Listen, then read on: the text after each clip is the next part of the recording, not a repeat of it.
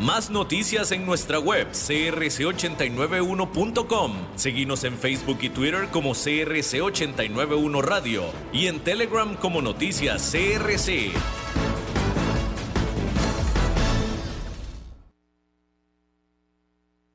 CRC 89.1 Radio y Cadena Radial Costarricense no se hacen responsables por las opiniones emitidas en este programa.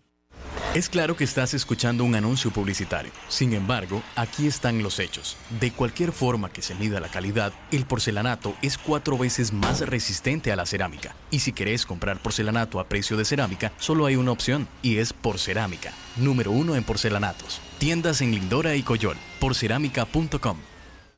Transcomer, puesto de bolsa de comercio, presenta a las 5 con Alberto Padilla.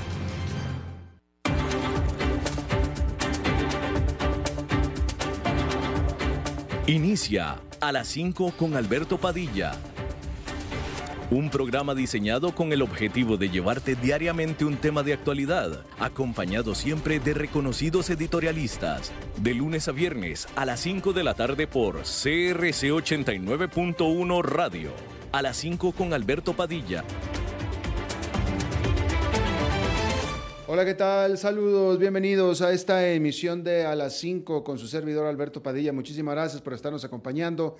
Gracias por estar ahí. Le mando cálidos saludos desde la señal y las instalaciones de CRC 89.1 Radio en San José, Costa Rica, desde donde estamos transmitiendo hasta el punto en el tiempo y en el espacio en el que usted nos está escuchando, porque estamos saliendo en diferentes vías simultáneamente, por ejemplo, en Facebook Live, en la página de este programa, a las 5 con Alberto Padilla Estamos disponibles en el canal de YouTube de este programa.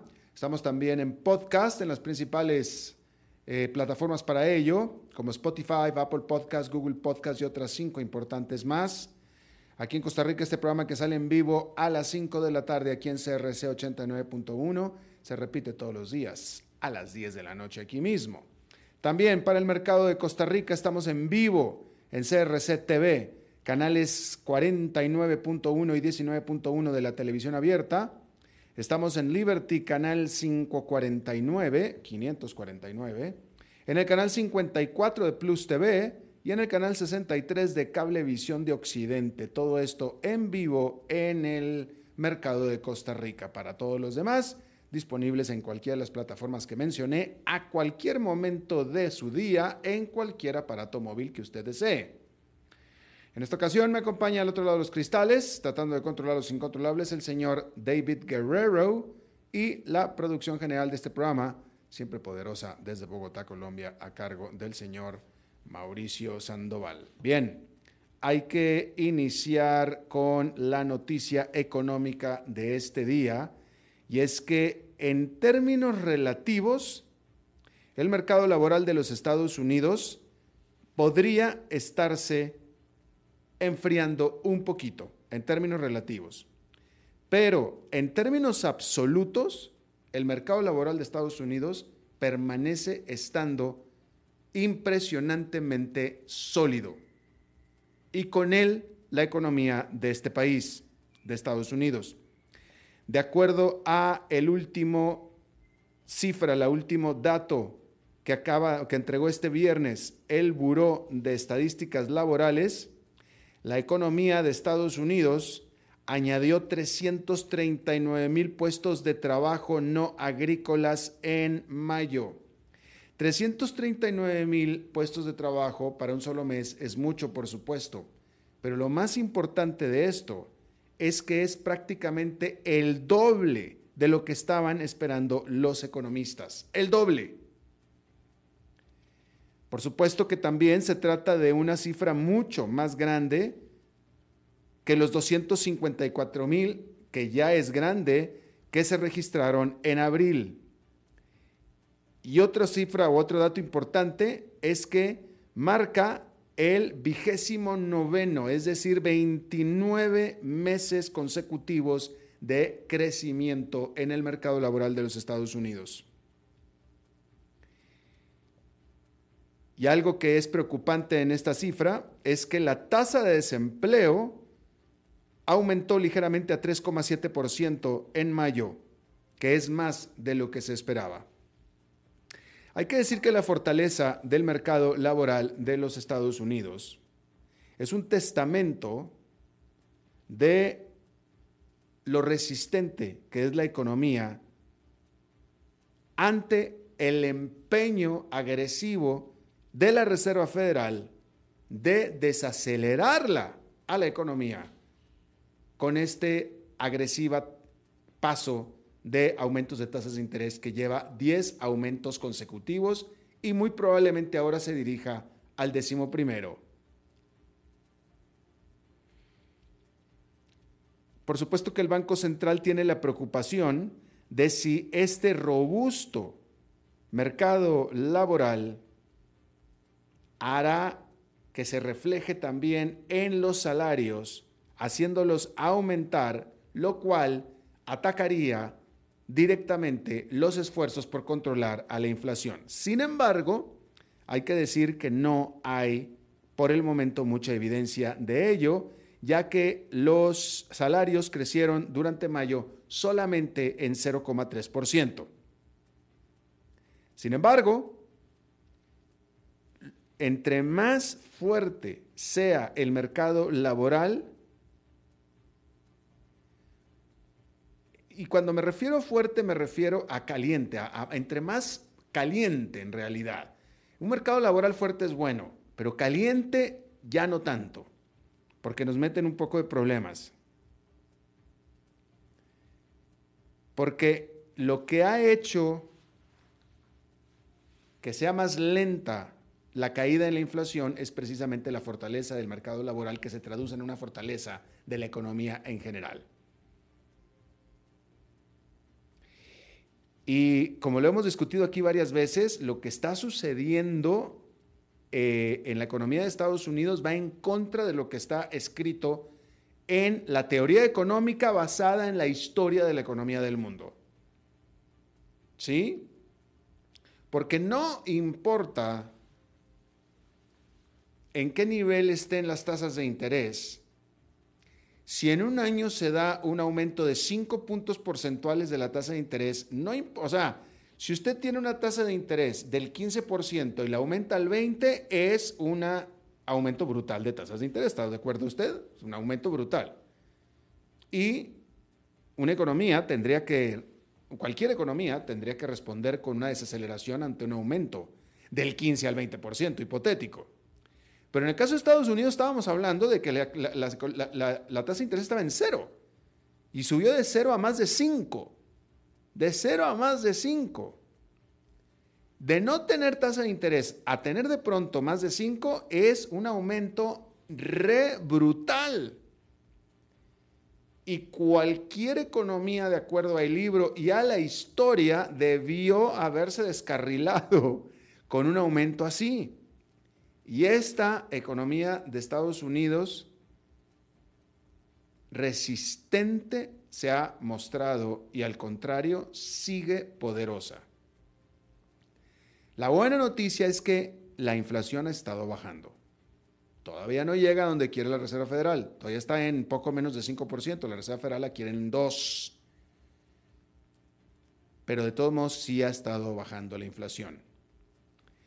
Y ahora la gran pregunta que seguramente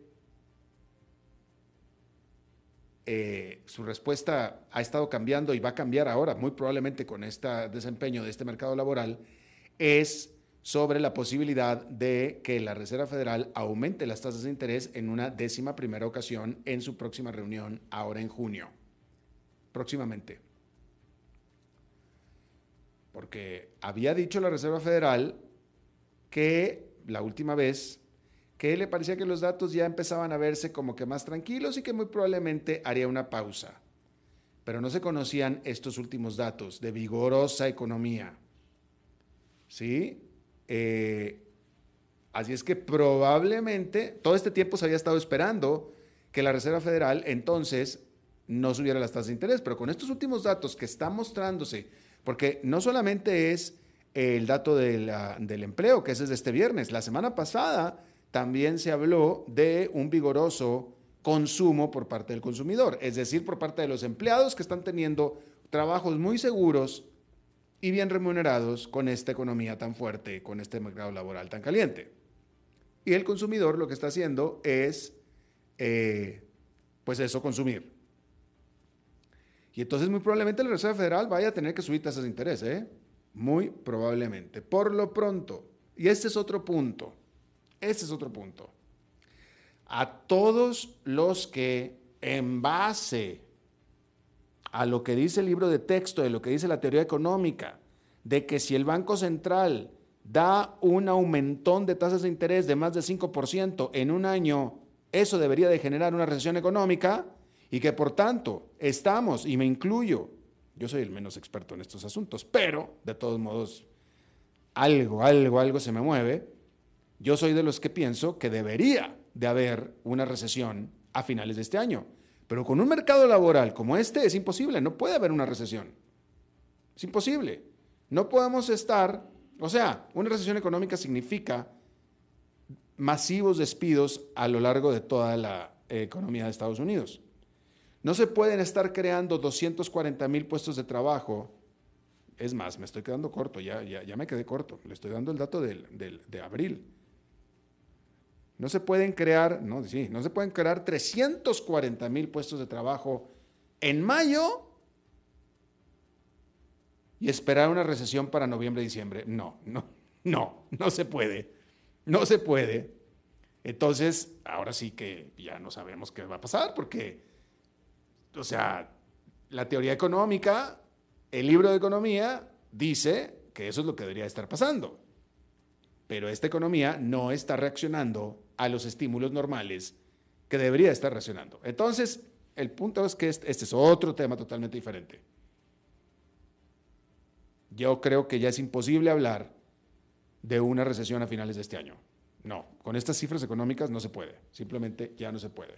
Y Wall Street lo está reflejando, porque allá en Nueva York el índice industrial Dow Jones dio un salto de 2,12%, el Standard Poor's 500 una ganancia de 1,45% y el Nasdaq Composite con una ganancia de 1,07%. Estos indicadores están presentando sus mejores desempeños desde agosto del año pasado. Porque resulta que esta economía está creciendo de manera importante. Después de todo, a pesar de lo que está haciendo el Banco Central. Bien, vamos a pasar a otra eh, noticia que está dando titulares en todo el mundo. Por el lado negativo, desafortunadamente, eh, las cifras todavía son preliminares y eh, cada medio tiene cifras diferentes, pero quiero suponer que el medio que reporta una cifra es porque la tiene confirmada, el otro medio no. Pero hasta ahora el medio CNN, CNN.com, está diciendo que hasta ahora son 207 los muertos y 900 los heridos en dos trenes que chocaron en la India, en el estado de Odisha. Los detalles apenas están llegando porque esto acaba de suceder en las últimas horas en esta parte remota de la India. Sin embargo, los reportes eh, locales indican que un tren de pasajeros se descarriló y otro tren de pasajeros que yo supongo que venía en otra vía en sentido contrario, le chocó. O le chocó y uno se descarriló. La cosa es que son dos trenes. El primer ministro de la India, Narendra Modi, dijo en Twitter que se está realizando una masiva operación de rescate en este momento. Pero eh, la primera noticia decía 30 muertos, ya van en 207 y muy probablemente vayan a ser muchos más. Incluso eh, CNN está reportando que se trata de dos trenes de pasajeros y uno de carga. En la ciudad de Balasore, en el este de la India. Bueno, una, una desgracia definitivamente. Bien, hay que decir que el presidente de Polonia, Andrés Duda, se retractó de la controvertida ley o controversial ley que él había aprobado esta misma semana, mediante la cual se creaba un comité para la cacería de lo que ellos llaman agentes rusos. Los muchos críticos a esta ley, incluyendo toda la Unión Europea y los Estados Unidos, argumentaban que esta ley propiciaba el ser mal usada o abusada para amedrentar a la oposición. El presidente Duda, que es aliado del partido en el poder, dijo que propondrá enmiendas para quitarle poderes al panel que crea esta ley para impedir que se pueda prohibir a ciudadanos a aspirar a puestos públicos o puestos eh, electorales, que ese era el miedo que se tenía con esta propuesta. La OTAN anunció que su secretario general Jens Stoltenberg se reunirá este fin de semana con nadie menos que Recep Tayyip Erdogan, el presidente de Turquía, para discutir el tema contencioso entre la Organización del Tratado del Atlántico Norte y Turquía, que es la adhesión de Suecia.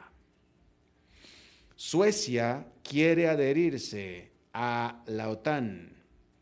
Para adherirse a la OTAN, todos los miembros actuales tienen que, por unanimidad, aprobar la adhesión de un país. Si uno dice tal país, el que sea, no se puede unir, entonces no se une. Esas son las reglas de la OTAN. Suecia, que es un país pro derechos humanos, y es un país, por tanto, para muchos, o sea, este asunto de derechos humanos depende en qué lado del espectro esté uno, ¿sí? Suecia, bueno, no, vamos con Turquía. Turquía tiene un grupo separatista, que son los kurdos. Y es un grupo separatista y aparte tiene una alarmada este grupo separatista, ¿sí? Y esa arma armada, esa arma armada, pues ha hecho lo que hace una arma armada, ser violenta. Entonces, para Turquía y para el gobierno de Turquía, ese grupo es un grupo terrorista porque ha cometido actos de terrorismo. Entonces son terroristas. Y a los terroristas, ¿qué es lo que hace un país? Perseguirlos. Suecia resulta que es un país que en pro de los derechos humanos ha albergado históricamente a personas que son consideradas en sus países de origen terroristas. Entonces, por eso le digo, este asunto de los derechos humanos depende a quien le pregunte, ¿va? Bien, hasta ahí todo está perfecto. Los terroristas de Turquía eran ciudadanos de primera en Suecia. Y ok, cada quien en su cosa. Perfecto. El problema viene cuando Rusia invade Ucrania. Suecia es prácticamente vecino de Rusia y cuando Rusia invadió a otro vecino que es Ucrania, Suecia se cagó. Discúlpeme, pero eso fue lo que pasó. Y entonces Suecia dijo, no, no, no, a ver, yo eh, que siempre he sido neutral y que soy pro derechos humanos y cero militar, etcétera, ahora quiero ser y necesito y me urge ser miembro de la OTAN. Y la OTAN dijo, sí, cómo no, por supuesto, por supuesto, vente Suecia, claro que sí. Finlandia dijo lo mismo. Pero Finlandia no es tan pro derechos humanos como Suecia. No tiene problemas o no tiene estos asuntos con lo que en otras partes son considerados terroristas. Así que Finlandia entró, pero por la puerta grande. Nada más que Turquía dijo, no, no, espérame, no, ¿cómo? ¿Qué? ¿Suecia quién? ¿Suecia? No, no, no, no, mijito, no, no, no, no entras, fíjate, no entras, que te invada Rusia, que te vaya bien. Y es más, yo soy amigo de Vladimir Putin. Ahora sí es que, órale, ¿qué vas a hacer? Y ahí sí, pues ya valió. ¿Me entiendes? Porque Erdogan lo primero que dijo es, mándame, mándame para acá a aquellas gentes que tú tienes ahí viviendo como ricos, mándamelos para acá, ellos son criminales en mi país, me los mandas y con todo gusto apruebo tu adhesión a la OTAN. Y muy probablemente el Estado sueco lo hubiera hecho, lo que pasa es que la población de Suecia se niega. ¿verdad? Eso es, o sea, esta, esta posición de Suecia de ser pro derechos humanos, pues es bastante popular y tiene mucho apoyo popular. Entonces, el gobierno de Suecia eh, está entre la espada y la pared, porque ellos mandarían a los terroristas turcos a Turquía, pero sería una decisión tremendamente, tremendamente impopular, así es que no procede. Y por eso es que ahí va el pobre de Jens Stoltenberg a tratar de convencer a eh, Erdogan de que entre, de que deje entrar, por favor, te lo pido, te lo suplico, a Suecia, a la OTAN. ¿Qué es lo que ha hecho Suecia al respecto? Si no puede mandar a los terroristas, que aparte, eh, esto es otra cosa muy importante, Erdogan alega y demanda, acusa que estos terroristas que viven como ricos en Suecia siguen generando el terrorismo vía remota, desde casa. Entonces ahí va Stoltenberg a tratar de convencer a Erdogan porque Suecia está proponiendo una reforma a sus leyes antiterroristas, que de hecho ya se aprobaron en Suecia este jueves. Entonces, con eso en la bolsa es con lo que llega Stoltenberg, a ver si Erdogan ya se siente satisfecho. Prácticamente Suecia está diciendo, ok, ya no vuelvo a recibir terroristas tuyos, ya no, pero por favor déjame entrar a la OTAN, te lo suplico. Erdogancito bello, lindo, por favor. Así es que ahí va Stoltenberg. Fíjese que en este momento me está causando la duda, porque, a ver, este, déjeme, eh, el secretario general... Ah, No, él es noruego. Estaba, viendo si Stoltenberg era sueco, pero no, él es noruego. Stoltenberg es noruego. Bueno, bueno, todos se quieren como hermanos allá. Pero bueno, ahí lo tiene usted. Vamos a ver qué sucede si Stoltenberg hace su buen trabajo este fin de semana con él. Ah, y este es otro punto. Erdogan acaba de ganar la presidencia, acaba de ganar la, la, reelección. Por eso Stoltenberg tampoco había ido, estaba esperando a ver si acaso perdía y entonces se podía negociar con el que con el eh, más o menos así se pronuncia. Eh, pero pues no, ya que Erdogan ganó firmemente, pues ni modo, ahí va a ir a eh, lamerle las botas este fin de semana a Turquía. Bien, como era ampliamente esperado, el Senado de los Estados Unidos aprobó esta ley para eliminar el techo de la deuda del gobierno de los Estados Unidos hasta enero del 2025, con lo cual ya se le permite al gobierno el seguir pidiendo prestado para, uno, evitar lo que iba a ser una inminente eh, default de la deuda soberana, pero pues más importante, lo que eso significa que es que puede seguir operando, puede seguir pagando salarios, puede seguir pagando salarios a los trabajadores postales, puede seguir mandando cheques de la seguridad social, es decir, de pensiones, etcétera, etcétera. Eh, no crea que pasó aplastantemente, eh, para nada. La Cámara de Senadores, que es dominada por los demócratas, que es el partido de Joe Biden, votó 63 por 36 y se necesitaban 60 votos. Se necesitaban 60, pasó por 63. Para que vea usted, ¿eh? Y esos son los propios demócratas, o sea, está controlado por los demócratas. Ya con esto ya se va a la oficina oval para que sea firmada por el presidente Joe Biden, ya para que sea como ley.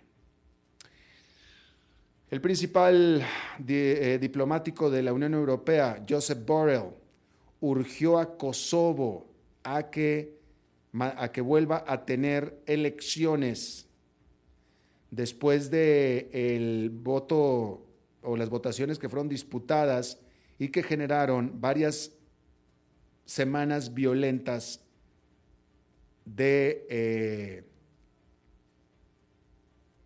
violencia civil en las calles.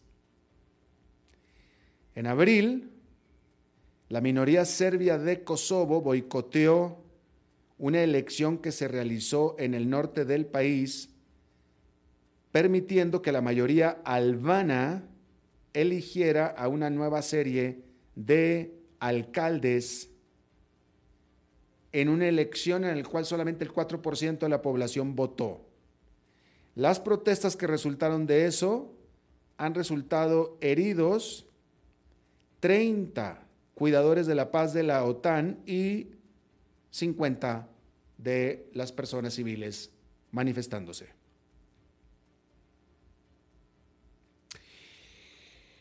Bueno, hay que decir que la tasa de fertilidad de Japón cayó por séptimo año consecutivo durante el 2022 y ahora alcanzó un nuevo nivel mínimo de 1,25 nacimientos por persona. Es decir, en la práctica, bueno, mejor no por persona, por mujer, por mujer.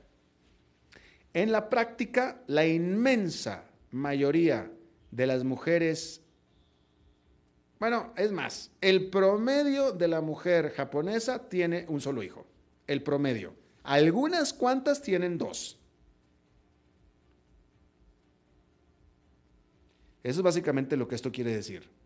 1. es más, es 1.257. Entonces quiere decir que la gran mayoría de los que llegan a tener hijos, casi todas tienen uno, y habrá alguna perdida que tiene dos. Y si, y si usted quiere el error estadístico, vamos a suponer que todas tienen uno y alguna que otra por allá perdida tiene cinco o seis, ¿no? Pero no, en realidad lo que sucede es que todas tienen uno, las que tienen, las que tienen, tienen uno, y la que más se aventura tendrá dos. Hay que decir que la pandemia de COVID-19 empeoró la situación de caída de nacimientos con el envejecimiento y muerte de los japoneses, porque las muertes se dispararon en un 9% el año pasado para alcanzar un máximo de 1.570.000 mientras que la tasa de matrimonios ha caído. Se informa que el gobierno de Japón está planeando el gastar 25 mil millones de dólares al año para apoyar a los padres o a las parejas para ver si pueden revertir esta situación. Lo que no dice la nota es cómo. Supongo que será algún estímulo económico. Mira, si tienes un hijo, te damos estos descuentos, estas exenciones impositivas de fiscales. Supongo que viene por ahí, porque pues de qué más. O a menos de que le den un premio, ¿no? Eh, toma, este, ten un hijo y te damos dinero, literalmente, que es lo mismo que una exención fiscal. Tendría que ser por ahí la cosa. Pero 25 mil millones de dólares al año para tratar de hacer que los japoneses tengan más hijos. Ahí lo tiene usted.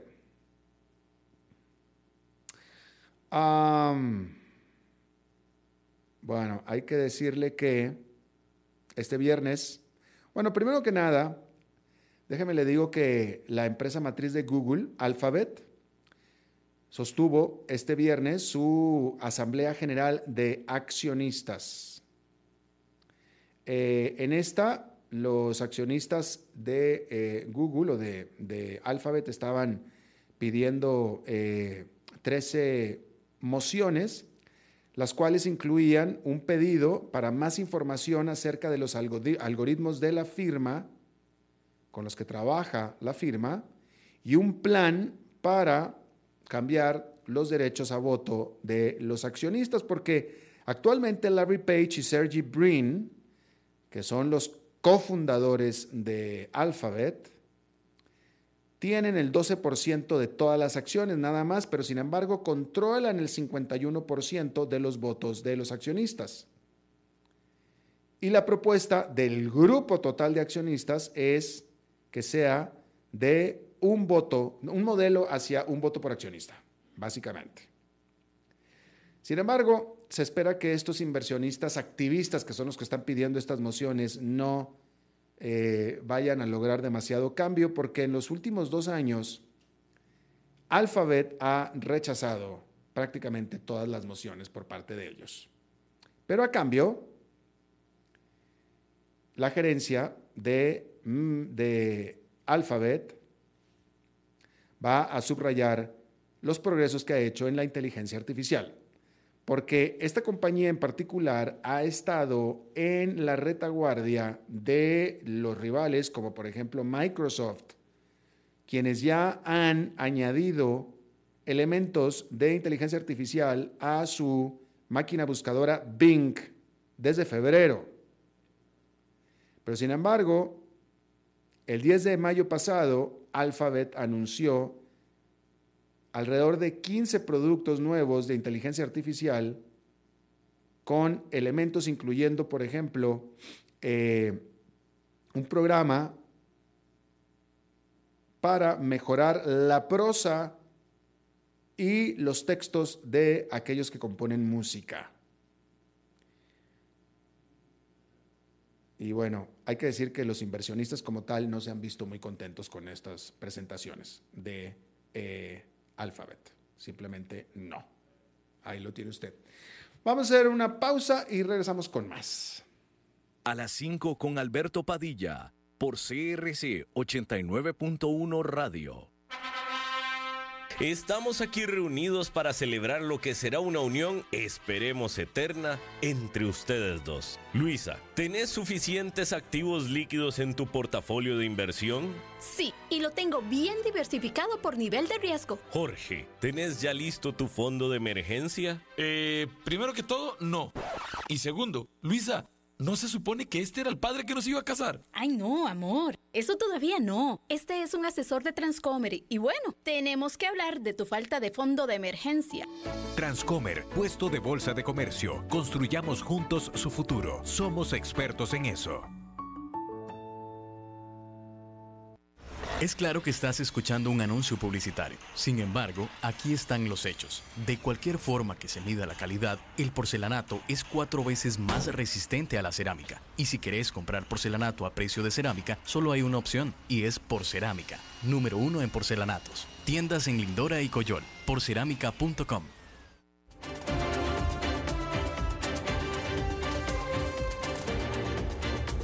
Seguimos escuchando a las 5 con Alberto Padilla.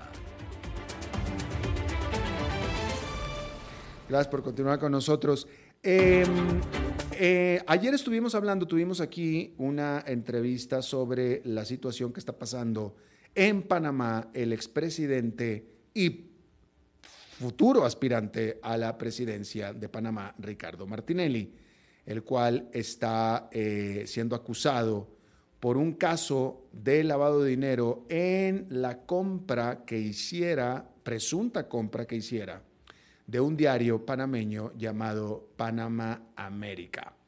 Eh, ayer estábamos entrevistando a Eduardo Quiroz, un buen amigo, analista eh, eh, panameño, y él hizo algunas referencias acerca de algún involucramiento que esta persona que les habla, o sea, yo, tuvo en ese asunto.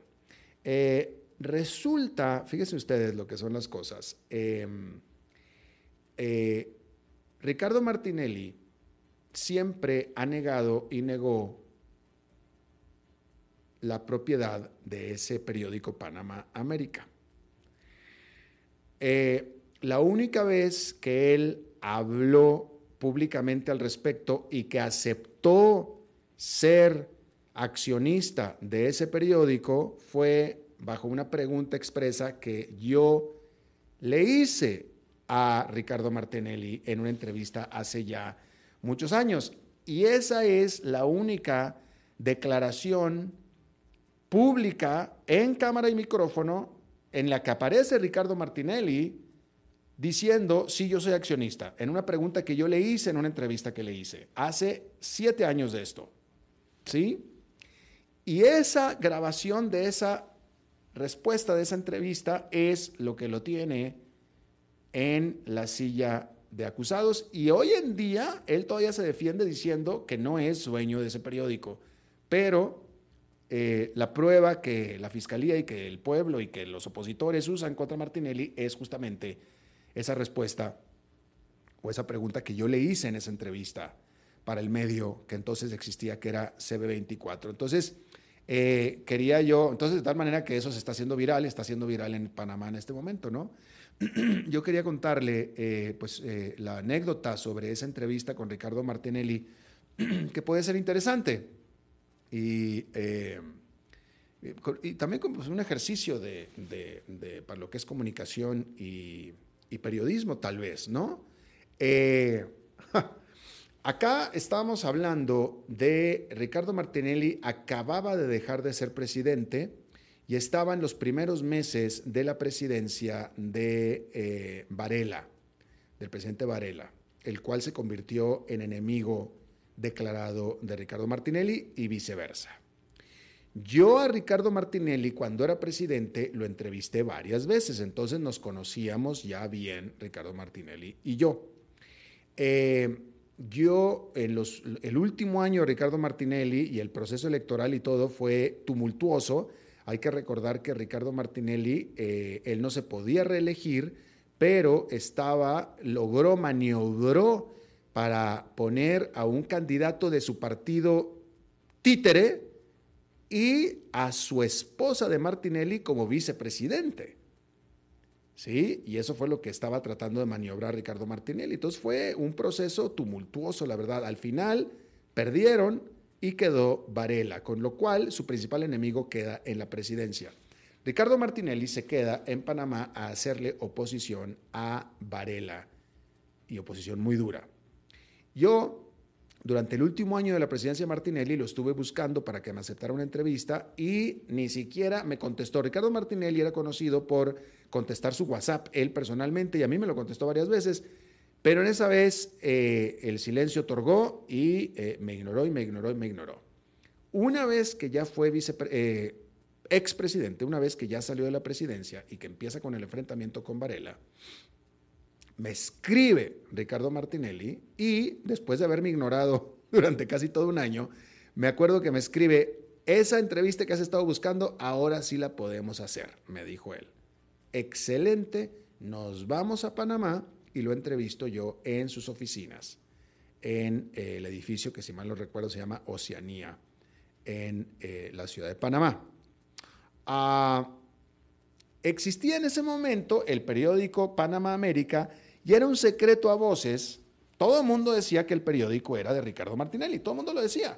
Ese periódico es de Ricardo Martinelli, sobre todo por la, inclinación anti, la crítica que tenía hacia el presidente Varela, ese periódico. Y todo el mundo decía, pero él nunca lo había dicho y nunca nadie se lo había preguntado. Jamás se lo habían preguntado a Martinelli. Y entonces cuando ah, yo voy y me da una entrevista, que era una entrevista, si mal no recuerdo, de una hora, si no es que de una hora, de, de media hora, si no es que de toda una hora, yo, como parte de mis eh, preguntas planeadas, eh, entre mis apuntes me llevo una copia de este periódico formato tabloide de Panamá América. Y en medio de la conversación y ah, siguiendo la liga de la conversación, eh, es más, le voy a poner yo aquí, le voy a poner yo aquí el audio de lo que me dijo. Yo saco una copia que, que tenía yo conmigo, saco una copia de Panamá América y le pregunto directamente, oye, este periódico es tuyo. Y esto es, obviamente no va a poder ver usted la imagen, pero va a escuchar el audio de esta entrevista y lo que respondió. Y es lo que tiene esta respuesta en el horno en este momento a Ricardo Martínez. Y esta fue la pregunta. Juicio mediático.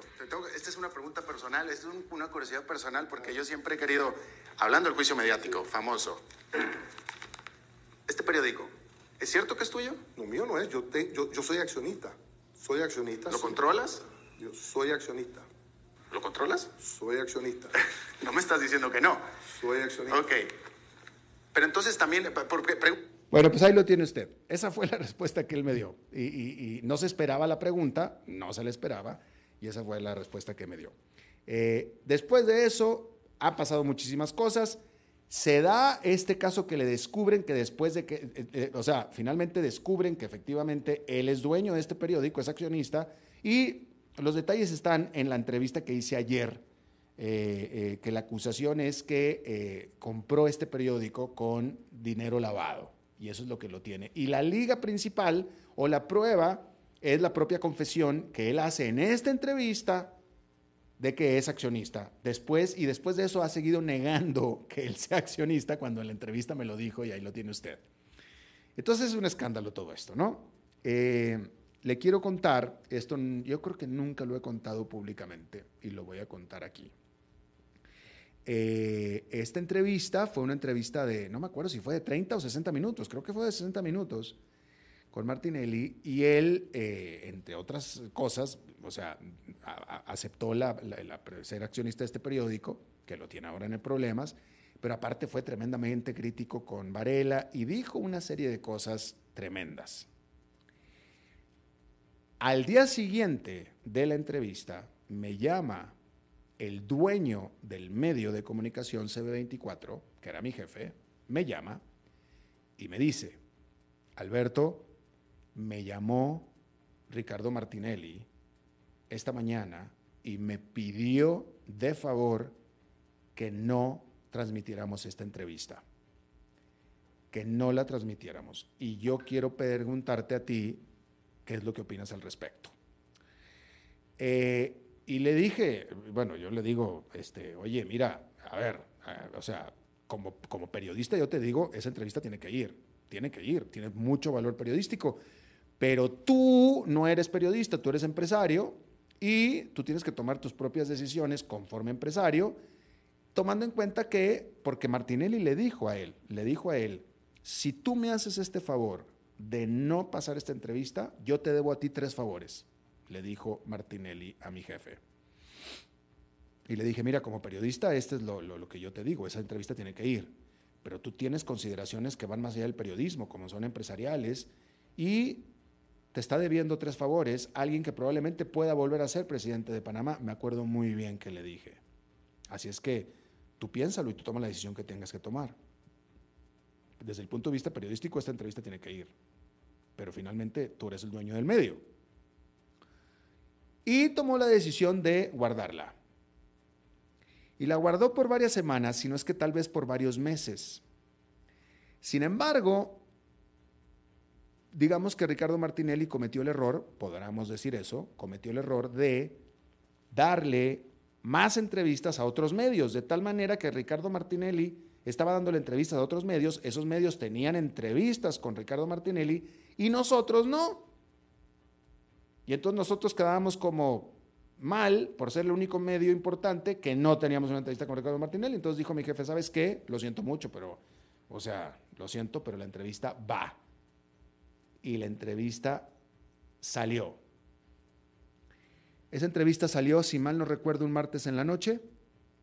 Ese mismo martes en la noche, Ricardo Martinelli tuiteó en su cuenta de Twitter aquel martes en la noche Lamento mucho la decisión de C24 de transmitir una entrevista que se hizo hace varios meses y cuyo contenido hoy no es relevante. Eso fue básicamente lo que transmitió, lo que eh, tuiteó Ricardo Martinelli. Al día siguiente, Ricardo Martinelli abandonó Panamá y se fue a refugiar a Estados Unidos y no volvió más a Panamá. Volvió esposado, básicamente, volvió esposado varios años después. Pero después de esa entrevista, él decidió salir de Panamá. Eh, por todas las cosas que él dijo, entre ellas seguramente la del el periódico, pero bueno, ya después pasaron muchísimas cosas más, ¿no? Pero ¿quién iba a decir que aquella eh, pregunta y aquella respuesta y aquella entrevista de hace siete años, pues yo le estoy hablando de fue el primer año de cuando él fue expresidente, y Varela fue el, o sea, ya, ya están a punto de nuevas elecciones presidenciales. Y ahora todo este asunto, pues regresó para acecharlo a eh, el presidente eh, Martinelli.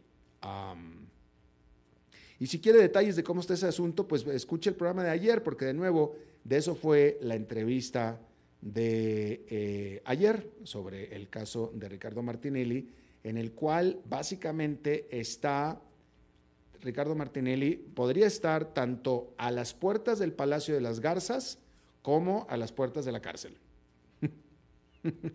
Porque como candidato o aspirante a la presidencia es el más popular y el preferido, pero con este caso y otro más, el de Overdrecht, en su contra, que pudiera significarle que antes de entrar a las garzas podría entrar a la cárcel. en un caso, pues que tiene muchos remanescentes, muchas analogías con el caso de Donald Trump, ¿no? Se trata de dos millonarios eh, muy controversiales, muy populares, eh, con mucho seguimiento, muchos seguidores, eh, dicen cosas estrambóticas y la gente los escucha por eso. la gente lo odiará o lo querrá, pero no pueden dejar de escucharlo y estoy hablando indistintamente de Donald Trump y de Ricardo Martinelli. Este, y pues bueno, ahí, ahí lo tiene usted. Eh, eh, mire, eh, hablando con usted, me acaba de llegar eh, final para salvar. Fíjese, fíjese lo que me están informando en este momento, me están informando de manera oficial desde Panamá, me lo están informando en este momento. El abogado de Martinelli dijo, fíjese, fíjese, ¿eh? el abogado de Martinelli dijo en su alegato final, para salvarlo, que Martinelli nunca había tenido las acciones del periódico. Eso es lo que dijo el alegato de el abogado de Martinelli, a pesar, y eso es lo que le están echando en cara, a pesar de lo que él me dijo a mí públicamente, lo cual se lo voy a repetir y esta es la voz e imagen de Ricardo Martinelli. Esta es una pregunta personal, esta es una curiosidad personal porque yo siempre he querido, hablando del juicio mediático, famoso, este periódico, ¿es cierto que es tuyo? No, mío no es, yo, te, yo, yo soy accionista, soy accionista. ¿Lo controlas? Yo soy accionista. ¿Lo controlas? Soy accionista. no me está... No solamente eso, no solamente eso, más adelante él habla de por qué tuvo que hacerse accionista de ese periódico. Escuche. Y ese periódico, eh, cuando lo compra el grupo, yo soy parte del grupo, si tengo que decir que soy parte del grupo, no lo controlo, pero soy parte del grupo. Eh, lo, porque este asunto mediático es de dos partes. Tengo, lo tengo que hacer porque me estaban acabando mediáticamente.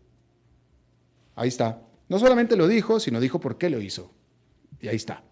Y eso es, pues, vaya, no es que lo, estén, no es que lo estén usando su contra, es que él lo dijo. Y pues ahí está, es con lo que están enfrentándolo. Si quiere ver la entrevista, ahí está en YouTube, busque mi nombre, Alberto Padilla, con Ricardo Martinelli, y ahí es donde lo va a escuchar usted.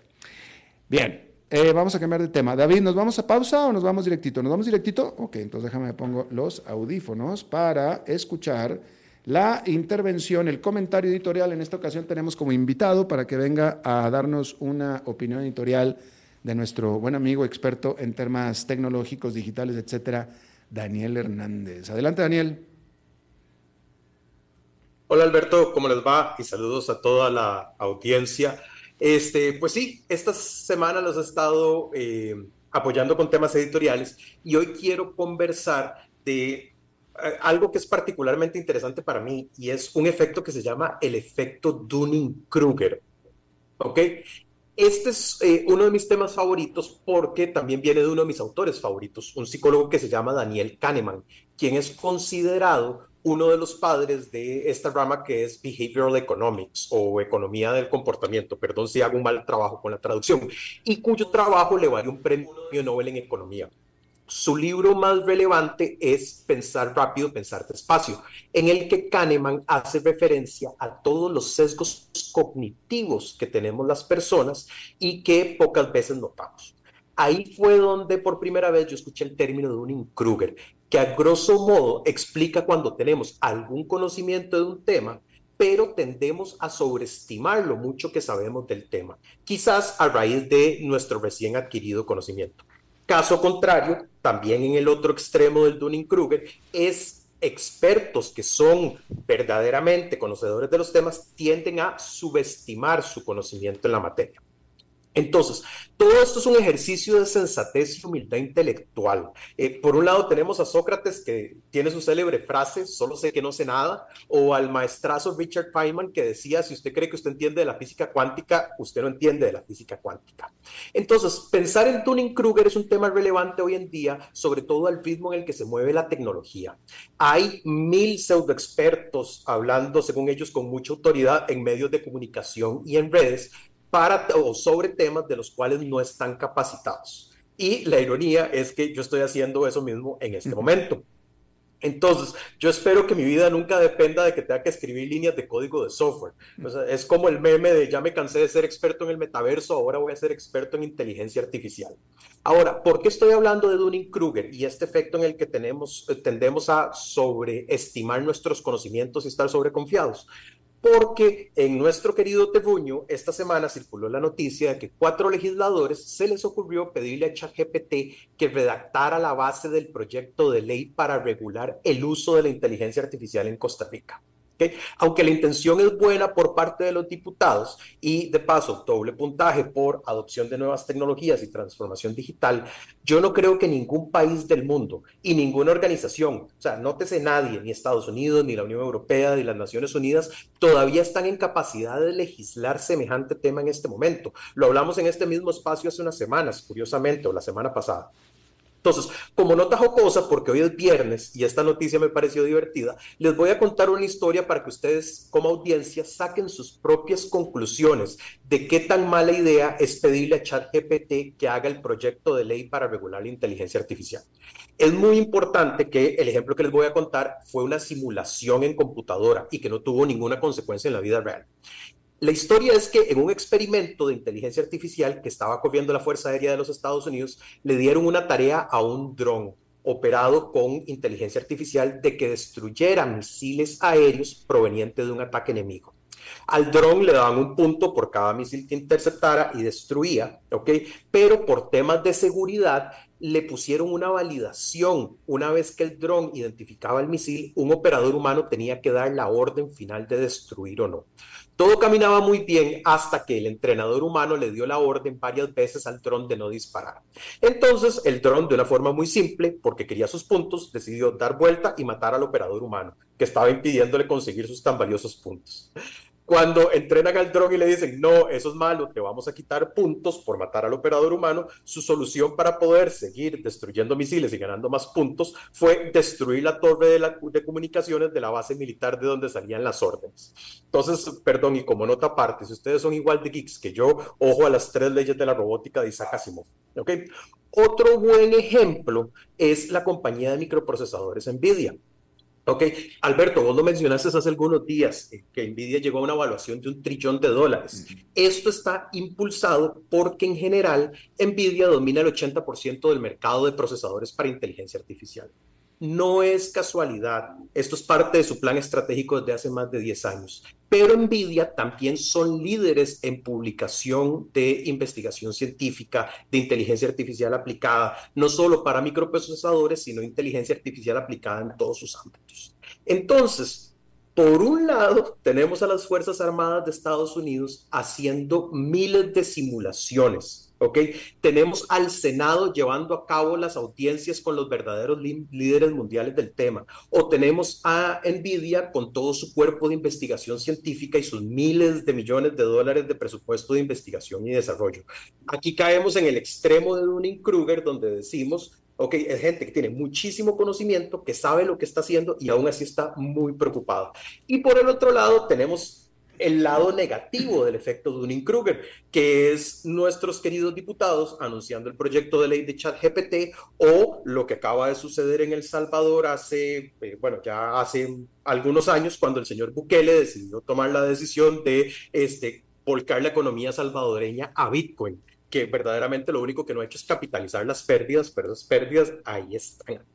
Entonces, eh, tenemos que ser bastante conscientes y no solo eso, sino también capturarnos nosotros cuando estamos cayendo en esta eh, falacia. ¿ok? Y de paso, un, un aplauso para mis amigos de Camtic por la respuesta que le dieron al tema de la legislación de eh, inteligencia artificial hecha por ChatGPT. Eso era lo que traía para hoy. Muchísimas gracias, Alberto. Gracias a ti, Daniel. Nada más, eh, bueno, tocaste muchísimos temas, pero eh, eh, solamente comentar contigo sobre el caso de Nvidia. Estaba reflexionando que em, OpenAI y Microsoft y todas las demás están haciendo grandes em, cambios estratégicos para volcarse hacia la inteligencia artificial. A Nvidia parece que le cayó en las manos.